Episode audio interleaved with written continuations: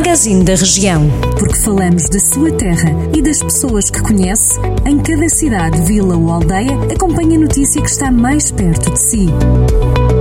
Magazine da Região. Edição de Carlos Esteves.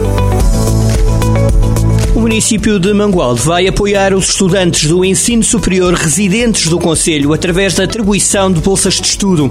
Vão ser mais de 40 os alunos ajudados. As bolsas são entregues a residentes no Conselho que concluíram com sucesso o ano letivo anterior e que ajudam a suportar os encargos correspondentes à frequência de cursos universitários. Esta é uma ajuda para que seja possível aos alunos terem condições e recursos necessários para frequentarem o ensino superior e terminarem os estudos Ainda em Mangualde está de regresso a feira quinzenal. Só vão estar disponíveis para venda plantas e produtos agrícolas. O município informa que o alargamento progressivo da feira a outros setores vai ser avaliado em função da evolução da pandemia no país e também no Conselho de Mangualde. O horário de funcionamento será das sete e meia da manhã ao meio-dia.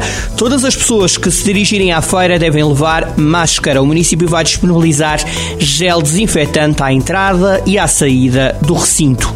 Em São João da Pesqueira, a autarquia vai criar um programa de apoio destinado aos empresários que tiveram de encerrar total ou parcialmente os estabelecimentos entre o dia 15 de janeiro e 15 de março devido à Covid-19. O município vai pagar na totalidade duas rendas mensais aos estabelecimentos arrendados que tenham estado encerrados ou com atividade suspensa. No caso em que os estabelecimentos são do próprio empresário ou empresa ou estão cedidos a título gratuito, caso tenham estado encerrados ou com atividade suspensa, o município vai apoiar com uma componente fixa no total de 250 euros. O município de Santa Combadão vai ceder a antiga Escola Básica de São João de Areias à Sociedade Filarmónica Local.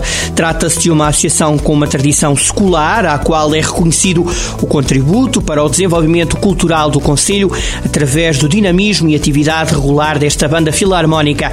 O objetivo é potenciar a utilização dos espaços, criando zonas de alojamento e refeições que vão servir iniciativas promovidas pela associação ou outras entidades do Conselho no âmbito do desenvolvimento cultural, do património, do desporto e da promoção turística.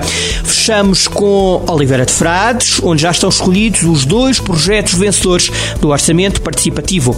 O projeto que teve mais votos foi o chamado Rota do Tempo. Trata-se de um percurso pedestre, obteve 556 votos. Nesta primeira edição do Orçamento Participativo de Oliveira de Frades, saiu também vencedor um outro projeto que pretende dar ao Conselho uma casa de acolhimento que vai ser construída nas instalações de uma escola primária agora encerrada. Podem ali ser acolhidas várias pessoas pessoas, desde vítimas de violência doméstica a desalojados por vários motivos. Esta ideia colheu o apoio de 368 municípios. Votaram no total 1.825 pessoas. Jornal do Centro, a rádio que liga a região.